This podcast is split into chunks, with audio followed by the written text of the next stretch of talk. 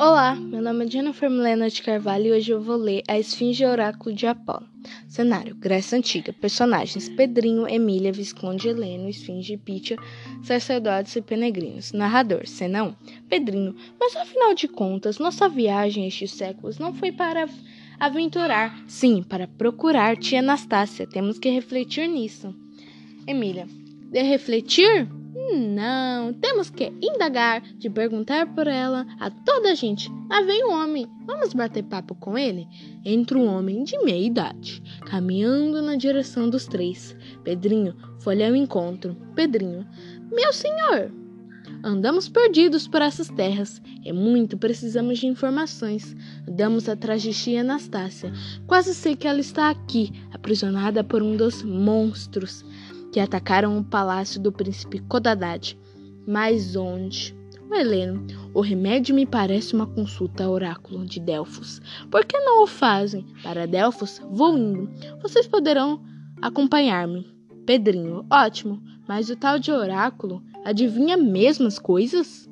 O Heleno, por Zeus, claro que adivinha. E por isso anda o santuário de Delfos sempre cheio de consultantes vindos de todas as partes do mundo: reis, príncipes, negociantes e pastores.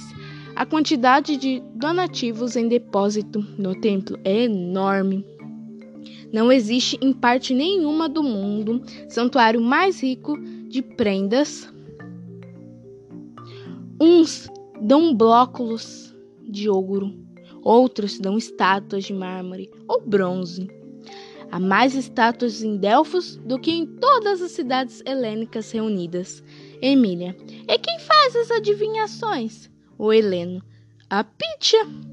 É em Delfos que o grande Apolo se manifesta por meio de uma fenda na montanha, donde saem os vapores miraculosos. A mulher que respira esses vapores sente logo uma tontura.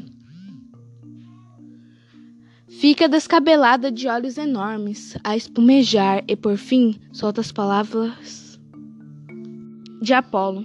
Mas como? Nem sempre o que ela diz nos é inteligível aos sacerdotes do santuário, que as interpretam, isto é, explicam o significado das palavras divinas.